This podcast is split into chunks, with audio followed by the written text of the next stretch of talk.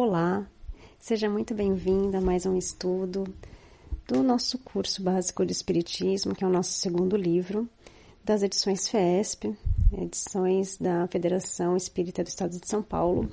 E nós estamos na 18ª aula. E o nosso tema é o retorno à vida corporal. E vamos começar falando da infância. Frequentemente, ocorre ser o espírito que anima o corpo de uma criança tão desenvolvido ou mais ainda do que o de um adulto, conforme o seu progresso anterior. Enquanto criança, os órgãos da inteligência, estando ainda em desenvolvimento, não lhe põem à disposição todas as faculdades de um adulto. A sua inteligência permanecerá limitada, até que a idade amadureça e ele domine totalmente o novo organismo. A perturbação que acompanha a encarnação não cessa de súbito com o nascimento e só se dissipa com o desenvolvimento dos órgãos. Isso está no Livro dos Espíritos, pergunta 380. Segundo Emmanuel, no livro O Consolador, o espírito, no período infantil até os sete anos, ainda se encontra em fase de adaptação da nova existência. Nessa idade, ainda não existe uma integração perfeita entre ele e a matéria orgânica. Suas recordações do plano espiritual são mais vivas, tornando-se mais suscetível de renovar o caráter e estabelecer novo caminho na consolidação dos princípios de responsabilidade. Se encontrar nos pais legítimos representantes do colégio familiar. Eis porque o lar é tão importante para a edificação do homem e porque tão profunda é a missão dos pais perante as leis divinas, pois é aí que a criança deve receber as bases do sentimento e do caráter. O estado infantil é uma necessidade do espírito e corresponde aos desígnios da providência, pois é um tempo de repouso para o espírito. Livro dos Espíritos, pergunta 382. O objetivo da encarnação é o aperfeiçoamento do espírito, e o estado de infância torna-o acessível às impressões que recebe. Sua nova fase de vida vai fundamentar-se nos novos registros inseridos a partir de então. Daí, os novos rumos limitados e dependentes deles e o aumento da probabilidade de sucesso na nova vida. As sábias leis divinas colocam-no em um meio onde ele só aure o que é útil, o que convém junto daqueles que estão incumbidos de educá-lo e talvez capacitados a lhe auxiliar o adiantamento. Aos pais e professores cumpre ponderar seriamente sobre este aspecto, pois o Espiritismo abre um novo capítulo na psicologia infantil e na pedagogia, mostrando a importância da educação da criança não apenas para a vida em curso, mas também para a sua perene e definitiva evolução espiritual. Os estabelecimentos de ensino propiciam instruções, mas somente a família consegue educar. A universidade forma o cidadão, mas somente o lar edifica o espírito. O primeiro sinal de vida da criança é expresso pelo choro, para excitar o interesse da mãe e provocar os cuidados necessários. Livro dos Espíritos, pergunta 384. Se a sua manifestação fosse em hosanas de alegria, as reações seriam tão diferentes que poucos se inquietariam com as suas necessidades. Em tudo, erige-se a sabedoria divina. A mudança que se opera no caráter das criaturas ao atingirem certa idade, particularmente a partir da adolescência, deve-se ao fato de o espírito retomar paulatinamente a sua natureza e mostrar-se qual era em encarnação anterior. O que o espírito foi, é ou será permanece oculto na inocência da criança. Isso permite que, no caso de espíritos antagônicos, receba todas as manifestações de carinho e amor essenciais para que se lhe conceda a oportunidade adicional de redimir-se. Assim, não poderiam os pais se, ao invés da criança cheia de graça e ingenuidade, se encontrasse sob os traços infantis um espírito adulto, mostrando o seu verdadeiro caráter e instinto. A infância tem ainda outra utilidade. Os espíritos não ingressam na vida corpórea senão para se aperfeiçoarem, para se melhorarem. A debilidade dos primeiros anos se torna flexíveis. Acessíveis aos conselhos da experiência e daqueles que devem fazê-los progredir. É então que se pode reformar o seu caráter e reprimir as suas más tendências. Esse é o dever que Deus confiou aos pais, missão sagrada pela qual terão que responder. É assim que a infância não é somente útil, necessária, indispensável, mas ainda a consequência natural das leis que Deus estabeleceu e que regem o universo. Livro dos Espíritos, pergunta 385. Então, por que, que a gente não volta adulto, né? Porque a gente precisa começar do zero, a gente precisa aprender de novo. E daí tem é, que a gente precisa passar por cada etapa. E a infância é uma das principais etapas que nós precisamos passar. E daí tem é, a responsabilidade dos pais, né? É, porque quem se torna pai, né, ou mãe, né, são pessoas que precisam ser responsáveis por vidas, principalmente nos primeiros anos, né, onde é, as crianças precisam de um cuidado especial, né, e precisam da educação. Então a nossa base é sempre a família. Os nossos exemplos são os nossos pais. Nós repetimos movimentos, repetimos palavras, repetimos ações dos nossos pais, porque foi assim que nós aprendemos, por melhores ou piores é, que sejam essas atitudes ou essas palavras. Mas nós repetimos quando crianças, né? E muitas vezes também como adultos. Então a responsabilidade dessas pessoas que se tornam pais é muito grande porque nós nos responsabilizamos por vidas e a nossa formação depende dos nossos pais. Bom, a segunda parte da aula é, fala sobre simpatias e antipatias terrenas e o esquecimento do passado. Frequentemente, durante a romagem terrena, dois seres sentem-se naturalmente atraídos um pelo outro, em circunstâncias aparentemente fortuitas, ou, inversamente, a sensação que surge é a de antipatia e rejeição. Estes personagens não se reconhecem, porém, esta primeira impressão é resultante de encarnações anteriores, cujas experiências felizes ou desagradáveis emergem da memória espiritual de cada um. Nem sempre é recomendável que eles se reconheçam. A recordação das existências passadas teria inconvenientes maiores do que pensais. Após a morte, eles se reconhecerão e saberão em que tempo estiveram juntos. Livro dos Espíritos, pergunta 386a. Afora essas circunstâncias, dois espíritos que tenham afinidades se procuram, sem que necessariamente se hajam conhecido em épocas remotas. Fazem-no por identidade de objetivos e metas. Além de encontros que se dão entre certas pessoas não serem obra do acaso, mas sim o efeito de relações simpáticas, há entre os seres pensantes ligações que ainda não conheceis. O magnetismo é a bússola desta ciência, que mais tarde compreendereis melhor. Livro dos Espíritos, pergunta 388. Assim como a atração de um ser para outro resulta da simpatia, espíritos antipáticos se reconhecem sem se falarem. Dois espíritos não são necessariamente maus pela essência de simpatia, mas também pela falta de similitude do modo de pensar. Tal acontece por não serem afins. À medida que eles se elevam, as diferenças se anulam e a antipatia desaparece. Um espírito mau sente antipatia por aquele que possa julgá-lo e desmascará-lo. Ao sentir sua aproximação, já pela primeira vez, percebe iminente desaprovação.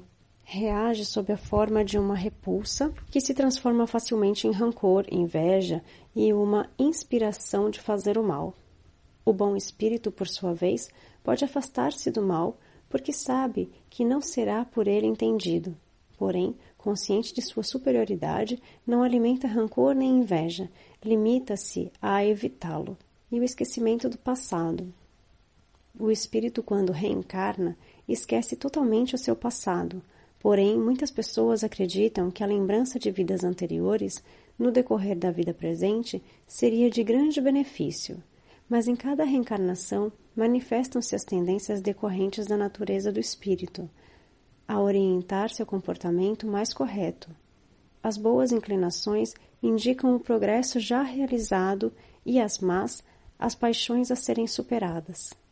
Inúmeras vezes, espíritos que foram acerbos inimigos numa determinada vida renascem no seio de uma mesma família, a fim de removerem as arestas e aprenderem a se amar.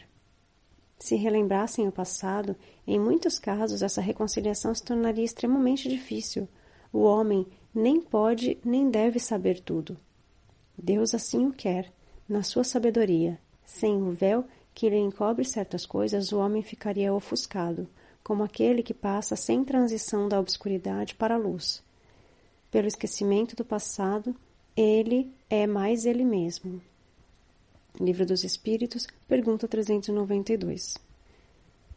Em cada nova existência, o espírito usufrui do conhecimento conquistado nas vidas passadas, estando em melhores condições de distinguir o bem do mal. Ao retornar ao plano espiritual, descortina-se diante dele sua vida pregressa. Vê as faltas que cometeu e que deram origem aos seus sofrimentos, assim como o modo como as deveria ter evitado. Isto lhe servirá de orientação caso tenha o mérito de escolher por si próprio uma nova encarnação, a fim de evitar e reparar os erros cometidos. Ele então escolhe provas semelhantes às que não soube aproveitar ou os embates que melhor possam contribuir para o seu adiantamento. Mas, se não temos durante a vida corpórea uma lembrança precisa daquilo que fomos e do que fizemos de bem ou de mal em nossas existências anteriores, temos, entretanto, a nossa intuição. E as nossas tendências instintivas são uma reminiscência do nosso passado, as quais a nossa consciência, que representa o desejo por nós concebido de não mais cometer as mesmas faltas, adverte que devemos resistir. Livro dos Espíritas, pergunta 393. Se o homem não tem, portanto, lembranças precisas do passado, tem sempre a voz da consciência e suas tendências instintivas, que lhe permite o conhecimento de si mesmo. Existem mundos mais evoluídos onde seus habitantes guardam lembranças claras de suas existências passadas, mas isto é resultado da condição superior por eles conquistada e que os leva a uma melhor compreensão e melhor aproveitamento da liberdade que Deus lhes permite desfrutar. Nesses mundos, onde não reina senão o bem, a lembrança do passado nada tem de penosa. É por isso que neles se recorda com frequência a existência precedente, como nos lembramos do que fizemos na véspera. Quanto à passagem que se possa ter tido por mundos inferiores, a sua lembrança nada mais é, como dissemos, do que um sonho mau. Livro dos Espíritos, pergunta 394. Mesmo em mundos como a Terra, e em muitos casos especiais, existem pessoas que sabem o que foram e o que faziam, contudo, abstêm-se de dizê-los abertamente, pois, do contrário, fariam extraordinárias revelações sobre o passado.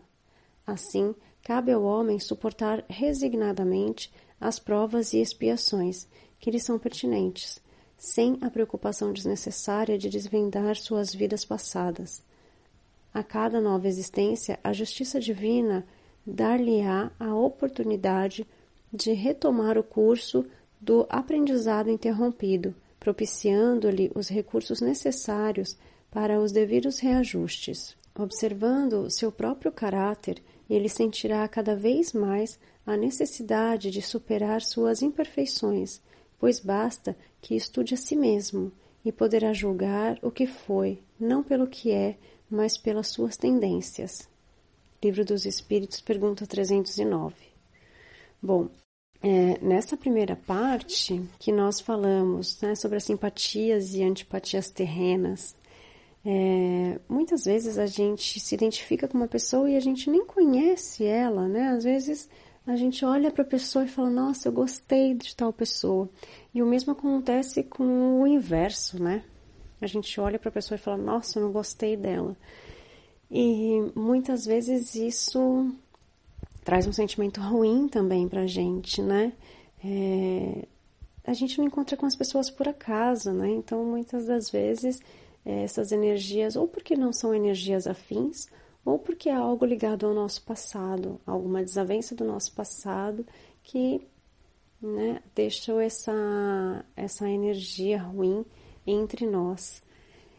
E a respeito do esquecimento do passado, tem muita gente que tem muita curiosidade de saber o que foi no passado, o que, que fez, o que, que aconteceu, onde morava e tudo mais. Mas se Deus nos dá a oportunidade de começar tudo do zero e se nos dá o esquecimento, é porque nós precisamos disso. E por que nós precisamos disso? Porque se nós lembrássemos das coisas que aconteceram conosco no passado, das pessoas que fizeram parte da nossa vida, daquelas que nos prejudicaram ou daquelas que nós prejudicamos, e que hoje elas fazem parte da nossa família, sendo nossos pais, nossos irmãos ou nossos filhos, né? É, ou pessoas muito próximas, pessoas que amamos. É, imagina, a gente não conseguiria passar por essa evolução. A gente não, queria, não conseguiria passar por essa fase do perdão. É, a gente pode ver que dentro da nossa própria casa, às vezes, tem tanta desavença. Né? Por que será isso? Por que será que às vezes dentro de uma casa é tão difícil existir amor entre uma parte ou outra, ou respeito? Então, tudo isso pode fazer parte de uma grande prova, porque nós estamos é, aqui para aprender um com o outro. E por que será que nós estamos na mesma família? Então, existe um valor maior aí, porque as nossas principais provas se encontram dentro da nossa casa. Então, é, que a gente não saiba o que aconteceu conosco na vida passada, mas a gente vai entender pelas nossas tendências, né? A gente não precisa ter curiosidade para saber o que aconteceu, quem foi o que, porque se nós esquecemos, a gente tem que considerar isso uma benção. Porque imagina, a gente sempre pensa que, ah, não, porque daí a gente vai descobrir quem fez coisas ruins para nós. Mas e se nós descobrirmos que nós fomos pessoas muito ruins? Que nós fizemos mal para alguém? Como será que a gente continua vivendo? Então, nós precisamos pensar que é uma dádiva nós não recordarmos de nada, só recordarmos quando nós chegarmos no plano espiritual. Porque saber deve ser difícil demais. E mesmo quando nós temos essas lembranças, né, essas visões é, que podem acontecer quando nós conseguimos acessar essa caixinha, é, às vezes pode acontecer. Se nós nunca saberemos exatamente 100% daquilo. Só Deus sabe 100% de que, das coisas que nós passamos, porque nós não precisamos saber de 100%. Então, a terceira parte da nossa aula de hoje fala sobre deixai vir a mim os pequeninos. Então lhe apresentaram os meninos para que os tocasse. Mas os discípulos ameaçavam os que lhe apresentavam. O que, vendo Jesus, levou-o muito a mal e disse-lhes: Deixai vir a mim os pequeninos e não os embaraceis, porque o reino de Deus é daqueles que se lhes assemelham. Em verdade, eu vos digo que todo aquele que não receber o reino de Deus como uma criança não entrará nele.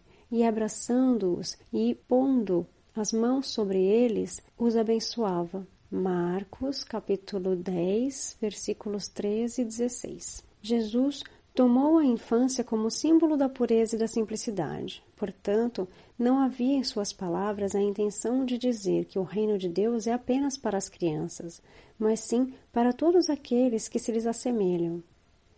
Não poderia ser de outro modo, pois que o espírito, ao reencarnar, traz consigo não só as qualidades conquistadas em vidas passadas, como também as imperfeições e as más tendências. A criança, no entanto, é sempre um exemplo vivo de pureza, e não foi outro objetivo de Jesus ao tomá-la como paradigma para deixar à humanidade mais um ensinamento. Somente os simples e humildes terão acesso aos planos mais sublimados na espiritualidade, ou seja, o reino de Deus. A criança necessita de cuidados especiais, de carinho e desvelo maternos, cuja ternura aumenta ainda mais diante da fragilidade na infância. A criança representa para a mãe a imagem da inocência e da candura. Mas, certamente, a mãe deixaria de ter essa atenção e abnegação se a criança tivesse em seus traços os de uma pessoa já amadurecida e nela se revelassem nítidas manifestações do que foi em vida anterior. Tal quadro se agravaria ainda mais se a mãe se conhecesse seus antecedentes pois em muitos casos pais e filhos são espíritos antagônicos de vidas passadas.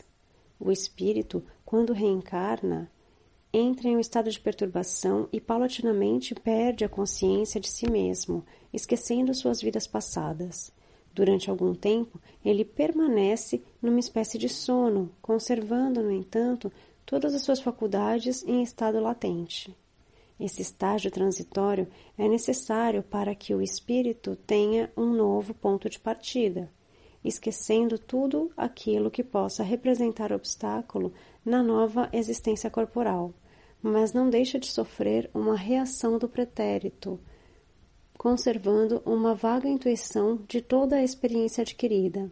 Após o nascimento, suas ideias retomam gradativamente o seu desenvolvimento acompanhando o crescimento do corpo. No período inicial da nova encarnação, o espírito age realmente como criança, pois as ideias que marcarão seu caráter estão adormecidas. Por isto, a criança é mais dócil nesta fase, tornando-se mais acessível às impressões que podem modificar sua condição evolutiva. Jesus tomou como exemplo de pureza e simplicidade a condição infantil ao dizer: Venha a mim os pequeninos, não apenas nesta passagem evangélica, mas em muitas outras, conforme o relato do Evangelho de Mateus. Graças te dou, ó Pai, Senhor do céu e da terra, que ocultaste estas coisas aos sábios e entendidos e as revelaste aos pequeninos. Mateus capítulo 11, versículo 25. Assim, também não é a vontade do Pai que está nos céus, que um desses pequeninos se perca. Mateus, capítulo 18, versículo 14. Em verdade vos digo que quando um destes pequeninos não o fizestes, não o fizestes a mim. Mateus capítulo 25, versículo 45. Jesus cercou-se sempre de criaturas simples e humildes, pois sabia que somente estes estavam aptos a assimilar suas palavras e seguir seus ensinamentos. A sua mensagem imorredora era essencialmente endereçada aos brandos, aos pacíficos, aos humildes, aos sofredores de todos os matizes, aos pequeninos entre os homens. Por isso ele exultou-se quando viu que os pequeninos e não os sábios e entendidos assimilaram a revelação do reino de Deus. Deste modo, Jesus usou esta imagem da criança para ilustrar a bem-aventurança dos puros de coração. A simplicidade e a humildade são inerentes à pureza de espírito, excluindo qualquer laivo de egoísmo e de orgulho. Então, Jesus se referiu a pequeninos, é, as crianças, porque quando a gente fala de criança, a gente fala de pureza, né? E daí tem gente que fala assim, ah, mas nem todos os espíritos de criança são puros. Mas como nós não temos lembranças do nosso passado e a gente reseta, né? A gente começa tudo de novo, do zero. A gente está falando de espíritos que são espíritos sem lembranças. Então aí está a pureza, né? Não que sejam espíritos todos muito bons, que a gente sabe que não é mas espíritos ignorantes, que ainda não têm conhecimento das coisas e que vão ter os conhecimentos mais adiante.